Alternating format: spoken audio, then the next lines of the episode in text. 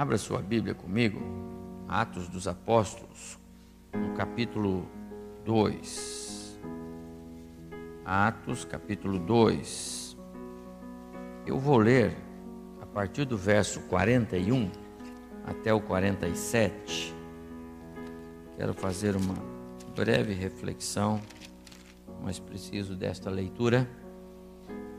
Atos capítulo 2, verso 41. Então os que lhe aceitaram a palavra foram batizados, essa é a pregação do apóstolo Pedro, havendo um acréscimo naquele dia de quase 3 mil pessoas. E perseveravam, quem? Os, os convertidos, a igreja, e perseveravam na doutrina dos apóstolos e na comunhão e no partir do pão e nas orações em cada alma havia temor e muitos prodígios e sinais eram feitos por intermédio dos apóstolos. Todos os que creram estavam juntos, tinham tudo em comum, vendiam suas propriedades e bens, distribuindo o produto entre todos à medida que alguém tinha necessidade. Diariamente perseveravam unânimes no templo, partiam o pão de casa em casa, tomavam suas refeições com alegria e singeleza de coração, louvando a Deus e contando com a simpatia de todo o povo. Enquanto isso, acrescentava-lhes o Senhor dia a dia os que iam sendo salvos. Amados, eu quero, antes de ministrar a ceia nesta noite, fazer uma breve reflexão sobre a, quão importante é a comunhão como é bom estarmos aqui. Como é gostoso estarmos juntos. Como nos fortalece, como nos encoraja, não é? Como nos anima estarmos juntos. Juntos nós somos mais valentes. Juntos nós nos fortalecemos, enfrentamos gigantes. Tão bom estar aqui. A comunhão é preciosa. Hoje pela manhã eu falei que é, dois pilares nós precisamos lembrar deles sempre na nossa carreira cristã. O primeiro é o Calvário, o ato de Cristo na cruz do Calvário, que nos traz como resultado esta mesa, o sacrifício de Jesus por mim, a morte dele no meu lugar. O segundo pilar é o que aconteceu 50 dias depois da ascensão de Jesus, da morte de Jesus, perdão, 50 dias depois da morte e ressurreição de Jesus, que foi na semana da Páscoa dos judeus, aconteceu a descida do Espírito Santo.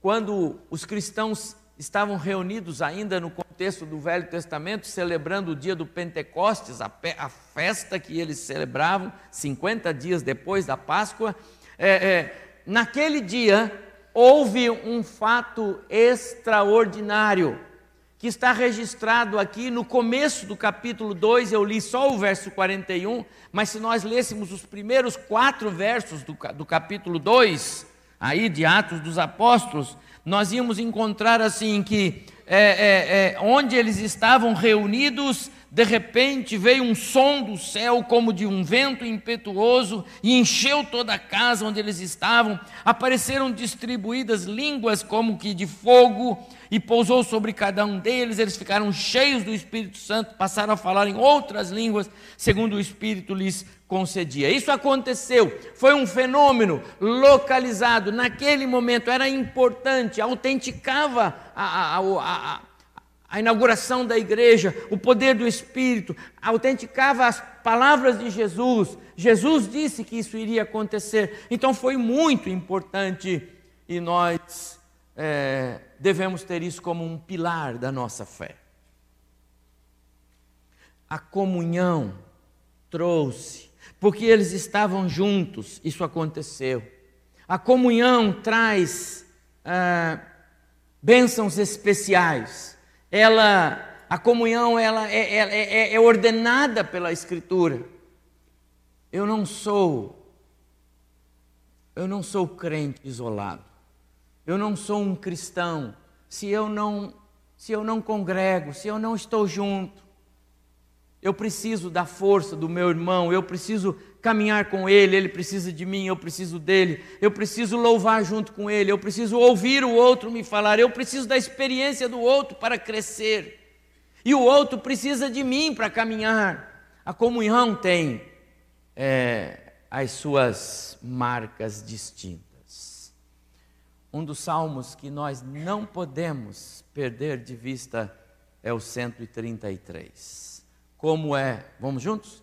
Como é bom e agradável quando os irmãos convivem em união. É como óleo precioso derramado sobre a cabeça, que desce pela barba, a barba de Arão até a gola das suas vestes. É como o orvalho do Hermon, quando desce sobre os montes de Sião, ali ordena-os e a vida. Ali ordena o Senhor a bênção e a vida, duas coisas. Aonde a comunhão, a bênção, aonde a comunhão, a vida. Como é importante esse viver em comunhão.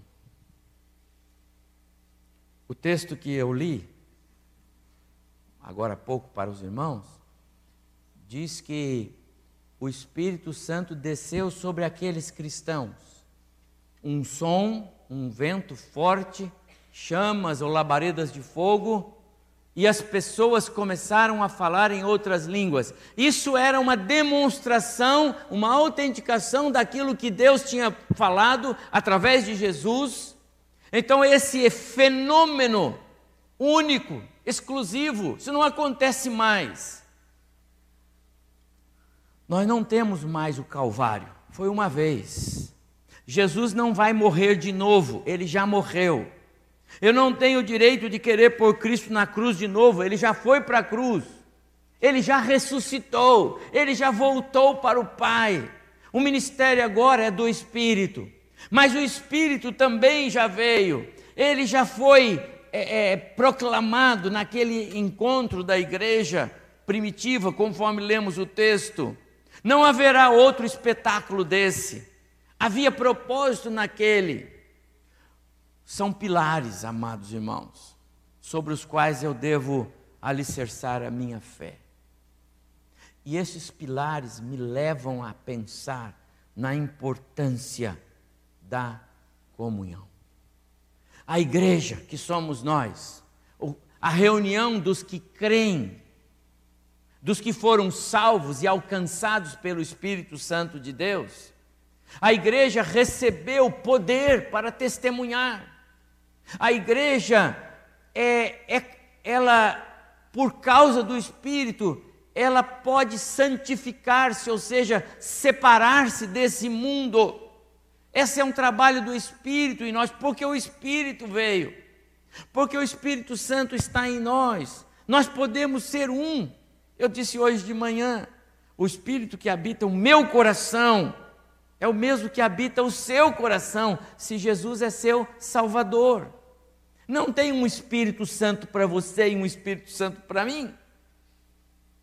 Tem um só, que é meu e seu, e de quantos forem, e das crianças que estão lá no Oriente Médio, e das outras que estão lá no Nepal, onde está, ou no Camboja, onde está a Malu.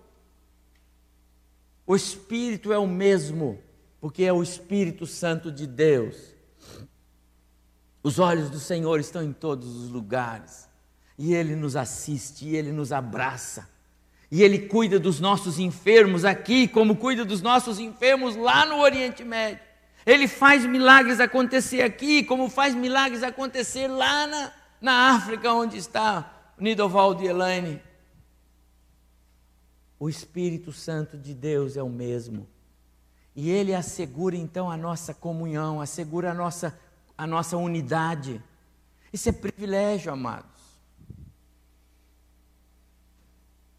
A comunhão é importante, porque ela nos traz um sentimento. Eu pertenço a essa a esse corpo, a essa igreja. Não estou dizendo a essa igreja, a esse grupo. É claro que nós nos nos sentimos bem aqui, não é? Todos nós nos sentimos parte desse corpo. Mesmo alguns queridos meus irmãos que eu vejo aqui, que são visitantes porque não moram aqui, mas eu sei que se sentem bem, porque são parte do corpo de Cristo e, portanto, se sentem parte desta igreja. Ótimo, porque o Espírito Santo de Deus nos dá esse sentimento: eu faço parte, eu pertenço. Que coisa boa, amados irmãos, nós podemos ter comunhão. Como me entristece pensar que tem tantas pessoas, tantos cristãos, que não se preocupam com a comunhão. Que pena pensar que tem tantos cristãos que acham que podem ser cristãos sozinhos. Como se um pé de milho pudesse dar milho sozinho em algum lugar e não precisasse dos outros ao lado para polemizar, não é? Amado irmão, comunhão é uma concessão divina, é um direito inviolável e revogável de Deus para você. Não perca isso de vista. Não deixe de congregar, está na Bíblia. Não deixe de congregar, porque é congregando, participando, que você desenvolve comunhão. E a comunhão tem bênçãos, porque é seu direito. Jesus, certa vez, curou um homem endemoniado, lembra? Um homem que vivia isolado, sozinho, num lugar deserto. E Jesus foi lá e curou aquele homem, limpou todo o seu coração, os demônios, as coisas ruins, mudou o seu semblante. O homem cortou o cabelo, fez a barba, arrumou-se, ficou bonito. E ele disse para Jesus: Agora o senhor tem que me deixar andar com o senhor porque eu preciso ficar com o Senhor. Ele sentiu o desejo de estar com Jesus. Como é que pode crentes não terem o desejo de caminhar com a igreja de Jesus? Amados irmãos, nós não podemos perder de vista como é importante a comunhão. Amado, o individualismo isola. E não adianta pensar em usar tecnologia. Ah, pastor, sabe, eu não, não vou na igreja não, mas, mas, mas eu ouço, na, na, eu vejo na, na internet. Se não resolve. A internet é boa, mas ela não pode ser é, a sua tentativa de comunhão. Você precisa da companhia, você precisa do ombro, você precisa conversar com o seu irmão ao lado, ouvi-lo e falar com ele a sua experiência. Compreende isso? Individualidade isola. Muito cuidado, amados irmãos. Não se deixe levar pelas redes sociais. Não há comunhão na rede social. Você precisa do seu irmão em Cristo. Você precisa da sua igreja. E é direito seu, porque Jesus lhe deu esse direito. Comunhão te dá a ideia de eu pertenço, eu faço parte. Eu tomo a ceia hoje porque eu faço parte do corpo de Cristo. E por isso eu faço, eu tomo a ceia. A comunhão também, meus amados irmãos, ela nos reveste de força uma fé crescente que nos mantém ativos, que nos, que nos envolve, que nos mantém animados, que nos, que nos fortalece, mesmo quando nós enfrentamos vale da sombra da morte. Mesmo diante das dificuldades, das crises, das adversidades. A comunhão, ela alimenta ah, o nosso agir sinérgico todos juntos, e nós vencemos, todos juntos, e o obstáculo vai ser removido, todos juntos, e a fase difícil vai passar, todos juntos, e um enxuga as lágrimas do outro, todos juntos, e nós vamos vencer. Comunhão. Sozinhos nós não somos corajosos. Eu preciso do meu irmão, eu preciso da, da minha irmã, eu preciso. Um precisa do outro. Como é importante. Como eu disse há pouco no início da, do culto, ah, quantas famílias hoje estão é, atravessando crises, porque a comunhão não foi uma realidade. A comunhão não não brilhou naquele lar. Os filhos daquela casa não sabem o que é comunhão da igreja. Os pais não sabem o que é comunhão com a igreja. E aí o inimigo, ele ele não perdoa, ele ceifa. O inimigo triunfa. Como é preciosa aos olhos de Deus a família que é, caminha na comunhão de uns para com os outros, com Deus e com a igreja. Eu preciso disso. Eu sou fortalecido a partir disso. O inimigo ele já olha para mim meio meio de lado, porque ele sabe que eu não ando sozinho. Eu tenho uma igreja que anda comigo.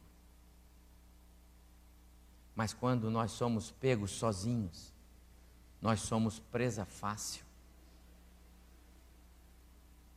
E nós não podemos contra as forças do inimigo. A comunhão reveste-nos de força, força espiritual. Não é assim? Quando a gente às vezes está lá no fundo, a gente vai atrás de alguém. Quando a gente, a gente vai atrás. Mas, amado irmão, é, quando eu tenho comunhão, eu já estou cercado de pessoas. Eu não preciso ir, eu já estou cercado.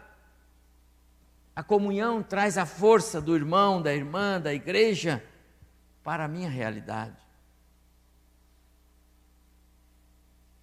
Quanto foi precioso para nós ontem, naquela reunião ali no salão, ouvindo a respeito desse tema: criar filhos sobre o poder do Evangelho. Como fomos abençoados nós que estivemos ali em comunhão. A comunhão também, e eu quero encerrar, ela abre caminho para uma prática muito jóia uma, uma, um dos mandamentos da, da mutualidade, ou para o exercício dos mandamentos da mutualidade. E eu quero destacar só dois: amar e servir. A comunhão me faz colocar em prática, pelo menos, o meu amor e o meu serviço pelo, pelo próximo. A comunhão faz isto, porque a comunhão coloca você, meu prezado irmão, antes de mim mesmo você passa a lembrar-se daquele slogan: Eu sou o terceiro. Quando estávamos visitando as nossas instalações na editora, o pastor Jeremias olhou na porta do, da sala do pastor André e ele leu lá: Eu sou o terceiro. E ele sorriu. Perguntou de que se tratava. Eu sou o terceiro, porque Deus é o primeiro. O meu irmão, o meu próximo é o segundo, eu sou o terceiro. Você é importante para mim, meu irmão, porque você é o segundo. Você só não é o primeiro porque o primeiro para mim é Deus, mas você é o segundo, entende? Você está na frente de mim mesmo para mim. Isso é comunhão, isso é amor, isso é serviço.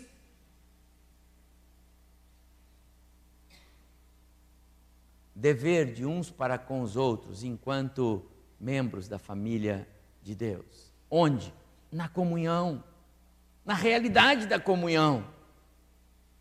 É na igreja, meus amados irmãos, que os mais simples prestam gigantescos serviços cristãos para os mais importantes. Por quê? Porque a comunhão nos faz isso. Pessoas simples orando, gastando-se em oração por pessoas muito mais importantes do que elas. Eu não posso deixar de lembrar aqui da viúva de Sarepta, uma velhinha, viúva, à beira da morte. Que esperança tinha que essa mulher poderia ajudar alguém? Nada. Mas foi para a casa dessa mulher que Deus mandou o profeta Elias, o valente Elias, que acabara de derrotar 450 profetas de Baal lá naquele, naquele desafio. Como Elias era um grande homem, um profeta. A Bíblia diz que ele ora homem igual a nós, mas ele orou e por três anos e meio não choveu. Depois ele orou de novo e choveu. Elias era demais.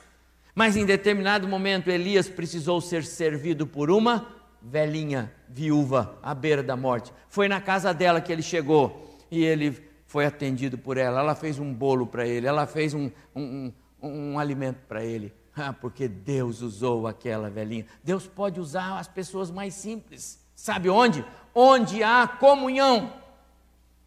Porque senão pessoas simples vão continuar servindo outras pessoas e você fica de fora porque você não vive em comunhão. Irmãos, como é importante a comunhão.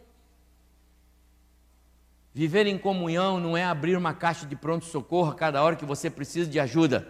Você não tem comunhão, você é estranho. A comunhão nos torna íntimos. A comunhão nos faz participar das mesmas bênçãos. A comunhão nos põe no mesmo caminho, no mesmo patamar. A habitação do Espírito Santo assegura aqueles que creem os privilégios da comunhão. Você tem o Espírito Santo de Deus na sua vida?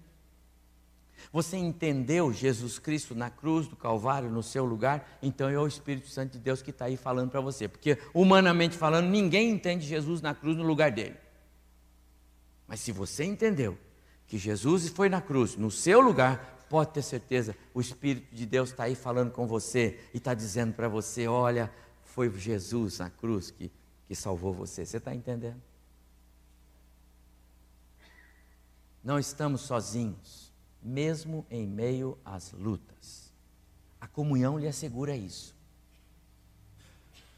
Como é bom nós termos uma igreja. Eu chego lá para visitar a mamãe e eu digo para ela: mãe, tem uma igreja inteira orando pela senhora. E o sorriso dela pega de lado a lado. Esses sábado, sábado eu dei uma passada lá muito rápida com meus compromissos, mas passei lá. Cheguei na horinha em que três médicos estavam visitando mamãe. Os médicos da alegria. Já viram falar? Ela perguntou: Você é médico? Ah, você é médica? A moça falou, sou médica. Eu fiz três, três dias de faculdade. Ela, três dias? Três dias. Mas eu faltei dois. Foi só um. Aí ela percebeu que era brincadeira. E aí é, eu disse para a moça lá, eu falei, você sabe que ela é centenária? Daqui a 12 dias, 13 dias, ela vai fazer é, 100 anos. Aí ela virou, a senhora vai fazer 100 anos. E ela disse, vou fazer 100 anos. E qual é a receita? Aí ela não entendeu, ela disse: receita você pede para o médico, né? Eu disse: não, mãe. Ela está perguntando qual é a receita que a senhora tem para viver 100 anos. Ah, o sorriso de novo foi de fora a fora e ela disse: É porque eu tenho um Deus que cuida de mim. Eu tenho um Jesus que, que, que cuida de mim. Sabe, esse Jesus me ama tanto e ele é que está me conservando. Evangelizou a moça. Pregou o evangelho. Amados irmãos, não estamos sozinhos, nós temos privilégio da comunhão. Há uma tremenda força espiritual no exercício da comunhão. Não é bom, não é gostoso quando a gente, mesmo apesar das lutas, a gente sabe que as pessoas estão reunidas e levando o nosso nome diante do Deus que pode todas as coisas, porque é a minha igreja, é a minha família de oração, são os meus irmãos com quem eu divido as minhas cargas, com quem eu compartilho as minhas necessidades, por quem eu também oro quando eles precisam de mim. Tudo isso porque porque eu tenho comunhão. Se nós entendêssemos isso, meus amados irmãos, nós nunca deixaríamos o nosso lugar vazio nesse banco. Jamais. Não posso perder o meu lugar no banco para estar junto com a minha igreja e dizer: Senhor, obrigado, porque eu tô, sou um privilegiado, eu tenho o privilégio da comunhão. É no exercício da comunhão que a sua fé é fortalecida. Não esquece disso. Amados, a mesa do Senhor é também chamada a mesa da comunhão, sabia? Porque Jesus, quando ministrou pela primeira vez, ele não chamou os 500 para os quais ele apareceu e deu testemunho: Eu estou vivo, depois de ressurreto. Ele não chamou aquela multidão que andava com ele: Venham todos tomar a ceia comigo. Não. Ele chamou um grupo pequeno, porque ele disse: esta mesa, estes elementos, simples, porque é, é pão, pão mesmo, produto do trigo, vinho, produto da uva, ok, mas eles representam o meu próprio corpo, e eu não quero repartir isso com qualquer pessoa, eu quero repartir com os meus íntimos, com quem eu tenho comunhão. Você tem comunhão com Jesus? Você anda com Jesus? Ele é realmente alguém que você identifica a voz dele quando ele fala, e quando você fala, você sabe que ele conhece a sua voz? Ou é capaz de Jesus falar um dia inteiro com você e você não identificar que é ele, porque você não conhece a voz de Jesus? A mesa da comunhão é a mesa para aqueles que andam com Jesus, que têm uma vida pautada pela vida de Jesus.